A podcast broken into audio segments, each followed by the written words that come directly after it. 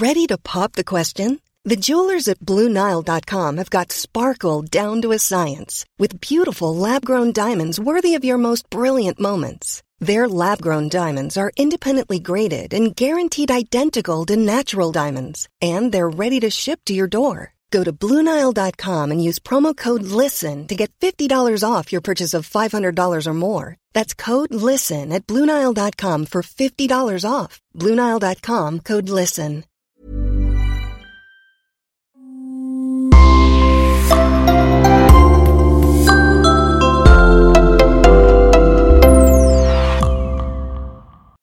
Bonjour et bienvenue à tous.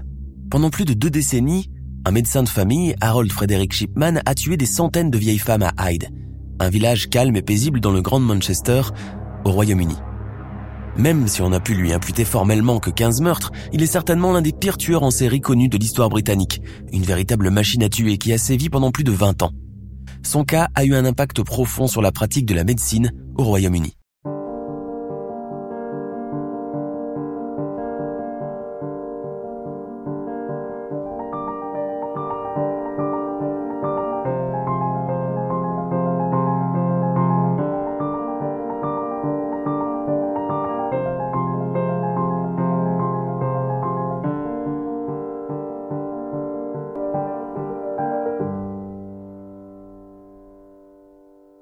L'histoire commence le 24 juin 1998, lorsque Kathleen Grundy, une riche veuve de 82 ans, est retrouvée morte à son domicile de Joel Lane à Hyde.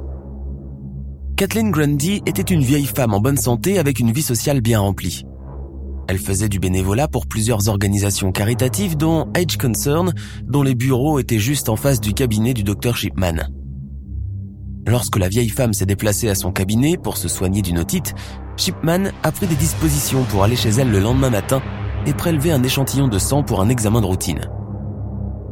Lorsque Madame Grundy ne s'est pas présentée à l'organisme caritatif local où elle servait habituellement les déjeuners, des collègues inquiets ont décidé de lui rendre visite. À leur arrivée, ils ont trouvé la porte de la maison entr'ouverte et Madame Grundy recroquevillée sur le canapé, entièrement vêtue et morte. Que s'est-il passé? On appelle le docteur Shipman qui l'examine et dit qu'elle est morte d'un arrêt cardiaque. Le même jour, le cabinet d'avocats de la ville reçoit une copie d'un testament nouvellement rédigé laissé par Madame Kathleen Grundy. Ce nouveau testament est entièrement en faveur du docteur Shipman. La fille de Madame Grundy, Angela Woodruff, 58 ans, une avocate du Warwickshire, est stupéfaite lorsqu'elle reçoit une copie de ce nouveau testament de sa mère. Elle n'était pas au courant que sa mère voulait le changer. D'ailleurs, elle avait toujours dit qu'elle voulait tout léguer à ses petits-enfants. Elle conservait même une copie de son testament dans son propre bureau à elle. Angela ne comprend rien. En regardant de plus près le document reçu, elle découvre qu'il est grossièrement tapé, avec une grammaire médiocre et plein de fautes d'orthographe. Sa mère était une femme très cultivée et soignée. Elle ne pouvait en aucun cas être l'émettrice de ce papier. Angela est sûre que c'est un faux testament et demande que le document soit examiné. Angela Woodruff, intriguée par le faux testament, se rend dans le Grand Manchester et parle aux deux témoins présumés du testament. Tous deux sont des patients du docteur Shipman. Il leur avait demandé de viser un document pendant que Madame Grundy était dans son cabinet de consultation.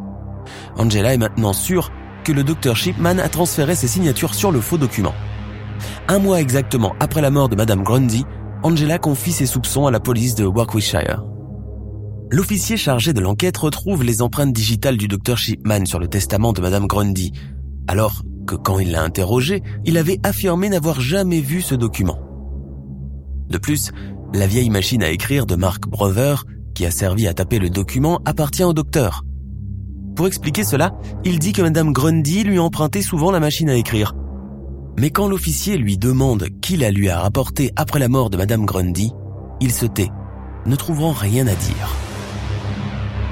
L'officier constate aussi qu'une entrée d'ordinateur dans le système de Shipman, indiquant que Madame Grundy s'était plainte de malaise, n'avait été créée que le lendemain de sa mort. Vraiment bizarre. L'officier transmet les conclusions de son enquête à sa hiérarchie et les autorités compétentes décident alors d'exhumer le corps de Madame Kathleen Grundy et de le faire examiner par un médecin légiste afin de déterminer la cause exacte de la mort. Dans la petite communauté de Hyde, La nouvelle se répand comme une traînée de poudre. Mais la population fait bloc derrière son médecin. Le docteur Shipman est un médecin aimé et respecté dans le village. Mais les résultats de l'autopsie ne font qu'épaissir le mystère. Aucun problème d'ordre physique n'a été décelé chez Kathleen Grundy. Elle n'est pas morte de crise cardiaque ou de vieillesse, comme le prétend le certificat de décès signé par le docteur Shipman. Par contre, on retrouve de la diamorphine dans son organisme, largement de quoi la tuer. Évidemment, Madame Grundy ne souffrait d'aucune maladie grave qui aurait nécessité un traitement à la diamorphine.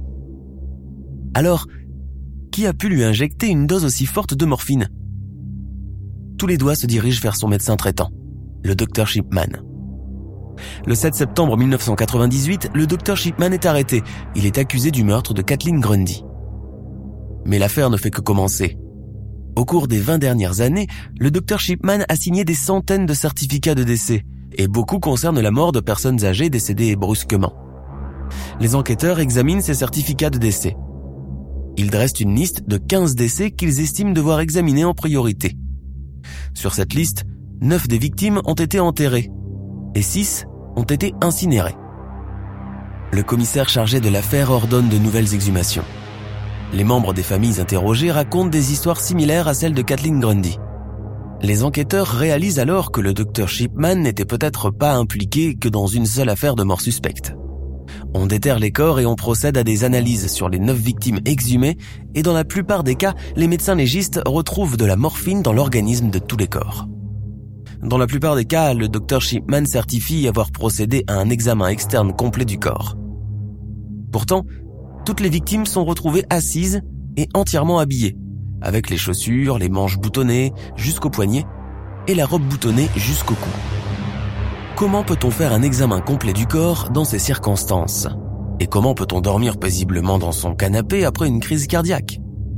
Les rumeurs se propagent dans le village et les langues se délient. Les patients du docteur Shipman commencent à se poser des questions. Certains n'hésitent pas à le surnommer le docteur Death. Certes, c'est un bon docteur qui soigne bien, mais c'est vrai que ses patients ont tendance à mourir un peu trop subitement. L'entrepreneur de pompes funèbres du village, Monsieur Mallet, raconte aussi que depuis un certain temps, il a constaté qu'il y a de plus en plus de demandes de crémation. Le 11 octobre 1999, le procès du médecin réputé Harold Shipman s'ouvre. Il est très suivi par tout le pays.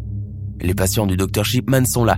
Ils trouvent bizarre que leur médecin traitant soit là dans le box des accusés mais les médecins experts qui ont fait les recherches, eux, n'ont aucune compassion pour l'accusé. Harold Shipman est accusé de 15 meurtres. Pour l'accusation, il est clair que le docteur Shipman a tué ses victimes par injection de morphine. Le docteur Shipman déclare que ses patientes, y compris Kathleen Grundy, prenaient de la morphine à son insu.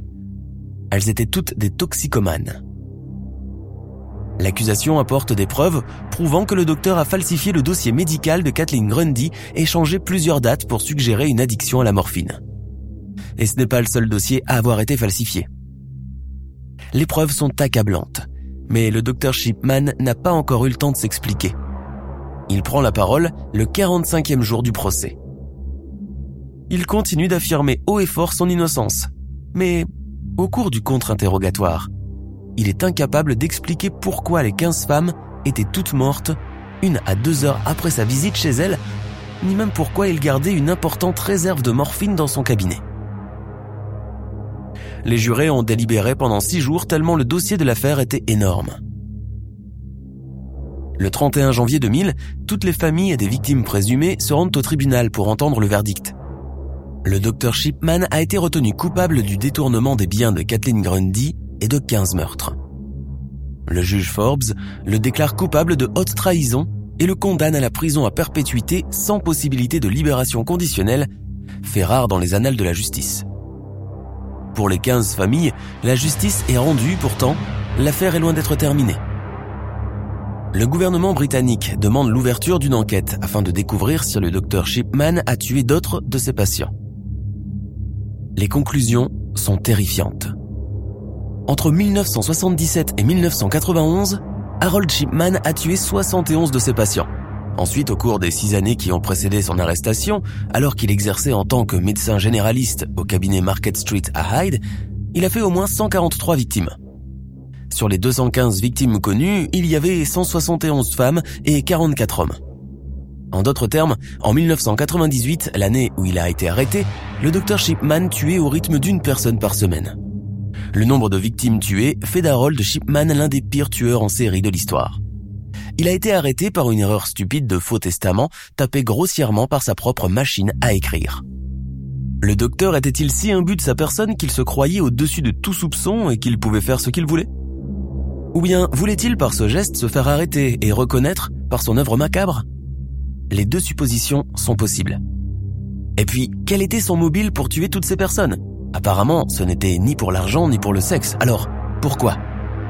L'accusation avait déclaré lors du procès que la seule raison pouvait être qu'il avait pris plaisir à exercer le pouvoir ultime, celui de la vie et de la mort. Le psychiatre, le docteur Richard Badcock, qui a examiné Harold Chipman, a déclaré que le tueur en série a montré les symptômes d'un nécrophile classique, un homme qui jouissait d'une sorte de gratification sexuelle dans l'acte d'induire la mort. Alors, qui était-il vraiment? A-t-il été poussé au meurtre par des événements de sa vie ou a-t-il été un tueur né? Harold Shipman est né à Nottingham. C'était un enfant studieux et solitaire. En 1963, alors qu'il avait 17 ans et entamé des études de médecine, sa mère Vera est décédée brutalement d'un cancer. Un deuil terrible qui a peut-être été à l'origine de son obsession à provoquer la mort. Le traumatisme causé par la mort de sa mère, son incapacité à nouer des relations significatives et son arrogance auraient pu se combiner avec son besoin de contrôle pour lui donner un plaisir pervers de causer la mort, a déclaré le docteur Badcock. Harold se marie avec Primrose Oxtoby pendant la première année de Shipman à l'université et en 1970, son diplôme en poche, il devient médecin généraliste dans un cabinet de groupe à Todd Morden. Malheureusement, il va sombrer un temps dans la dépendance, un épisode sombre et mystérieux de sa vie. Il se fabriquait des ordonnances pour se fournir de la bétédine analgésique qu'il s'injectait dans les veines. Lorsque sa dépendance à la drogue a été découverte, il a immédiatement démissionné. Plus tard, il sera condamné à une amende de 600 livres au Halifax Magistrates Court pour drogue et faux. Mais malgré son cas soumis au Conseil médical général, il n'a été ni radié ni même censuré. Il a simplement suivi un traitement psychiatrique puis est retourné travailler comme médecin à Durham avant de déménager au cabinet Donnybrook à Hyde, s'installant à Mottram à proximité avec Primrose et leurs quatre enfants. Le 13 janvier 2004, Quatre ans après sa condamnation, Harold Chipman a été retrouvé pendu dans sa cellule de prison. Il avait dit qu'il se donnerait la mort avant ses 60 ans pour que sa femme Primrose touche la totalité de sa retraite. Il a tenu parole. Sa mort froide et calculée a été préméditée, comme ses multiples meurtres. Nous sommes à la fin de notre émission du jour. N'hésitez pas à écouter les autres émissions du podcast et à prendre 5 secondes pour nous laisser un 5 étoiles sur iTunes. C'est vraiment très important pour nous.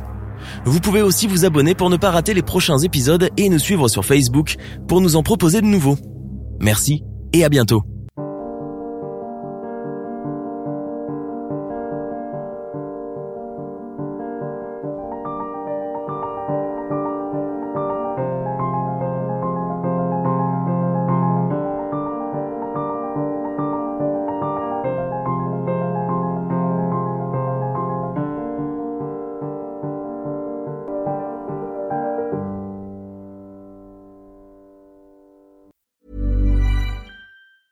Tired of ads interrupting your gripping investigations?